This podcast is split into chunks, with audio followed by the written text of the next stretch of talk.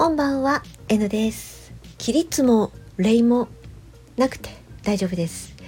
本を読んでてね、主人公の女性がね、すごい意地があるなって、これからストーリー楽しみやなと思って読んでたんですよね。まあ、意地って意識の意に土地の地って書くじゃないですか。で、これね、意地ってそもそもでも普通に使ってるけど維持っていうのは何だったろうなって思って、まあ、男の維持とか女の維持とか演歌なんかでよく聞くかな？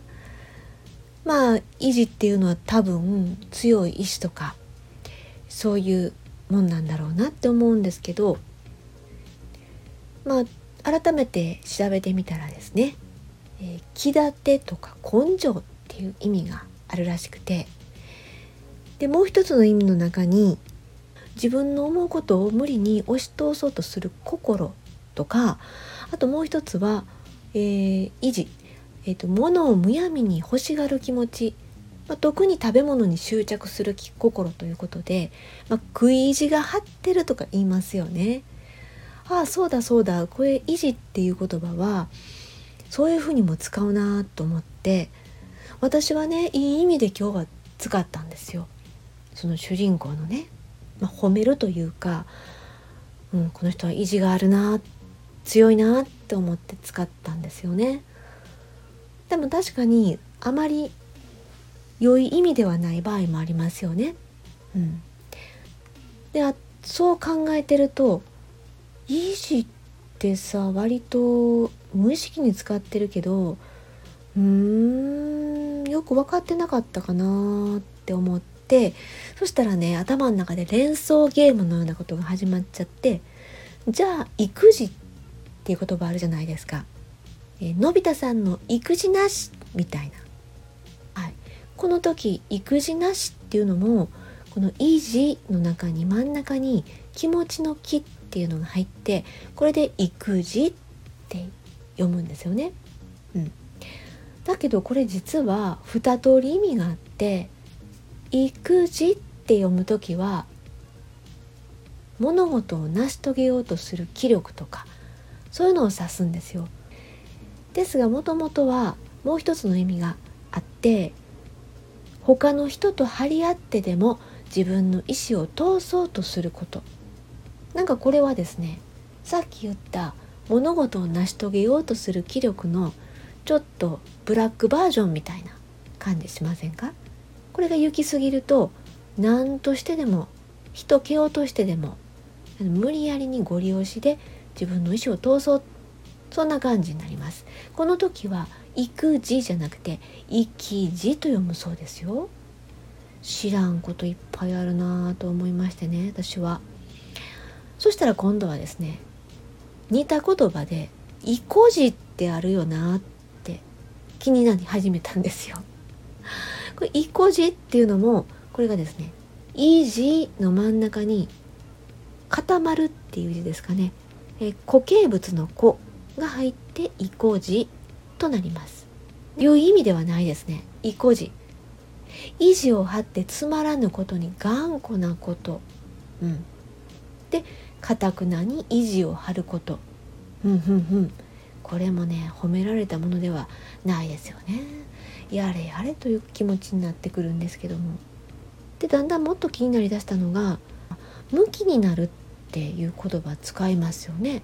えー向きになるっていうのは細かいことに腹を立てるっていうことです。だから意固地になってるのは、えー維持を張ってるわけですよね。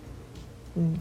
かたくなに維持張ってて、まあ、頑固になっちゃってるってことで向きになるっていうのは、えー細かいちっちゃい些細なことに腹立ててるっていう意味なんですね。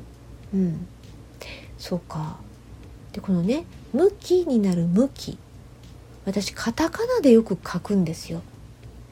でも実は漢字がちゃんとありましてね、えー普通にあっちの方向向くの向くです。向きになるっていうのはこの向くっていう字を当てるそうですよ。うーんでそうなってくると今度はですねやけになるっていうのを気になり始めたんですよ。はい、やけのやんぱちというやつですかねやけくそというやつですね。はい、これはですね皆さんご存知と思うんですけど、まあえー、投げやりな気持ちになるってやつですね。うん、この投げやりな気持ちになっちゃうっていうのこのやけになる。はい、やけくそというだけにこのやけという字は焼くという字だと思ってたんですよね私。いやおバカちゃんでしたよ。でもこれご存知の方多いのかしら？これねやけになるのやけは自暴自棄の時期と書きます。はい。自暴自棄。ちょっと頭の中にすぐ浮かぶでしょうか？ね。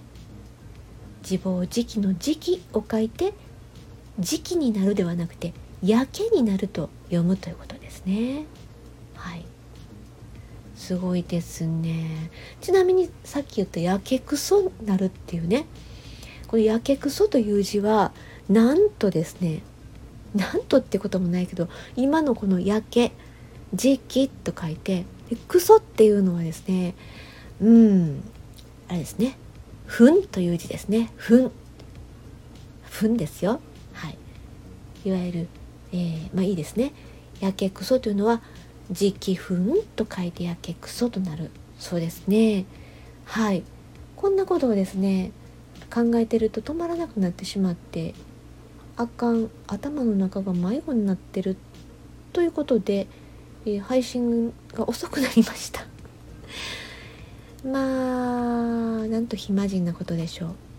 はい。では今日の夜の配信はですね本読んでて主人公にこの人意地があるなって思ったのを発端にいろいろ言葉が気になってしまいましたという配信でございました。でもちょっとはお勉強になったと思いませんか？はい。